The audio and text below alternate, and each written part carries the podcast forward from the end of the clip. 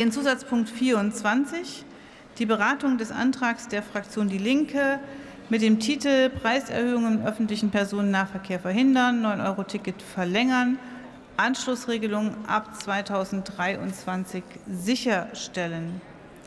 Hierzu ist es vorgesehen, 39 Minuten zu debattieren.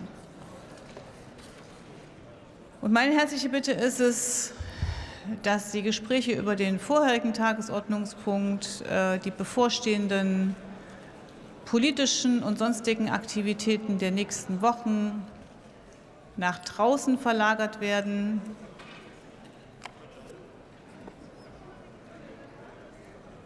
Und die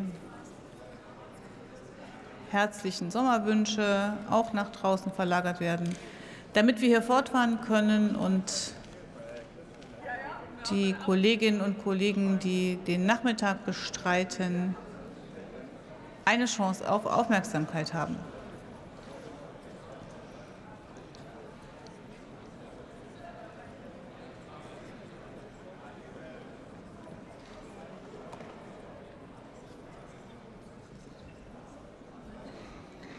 So, Janine Wissler hat das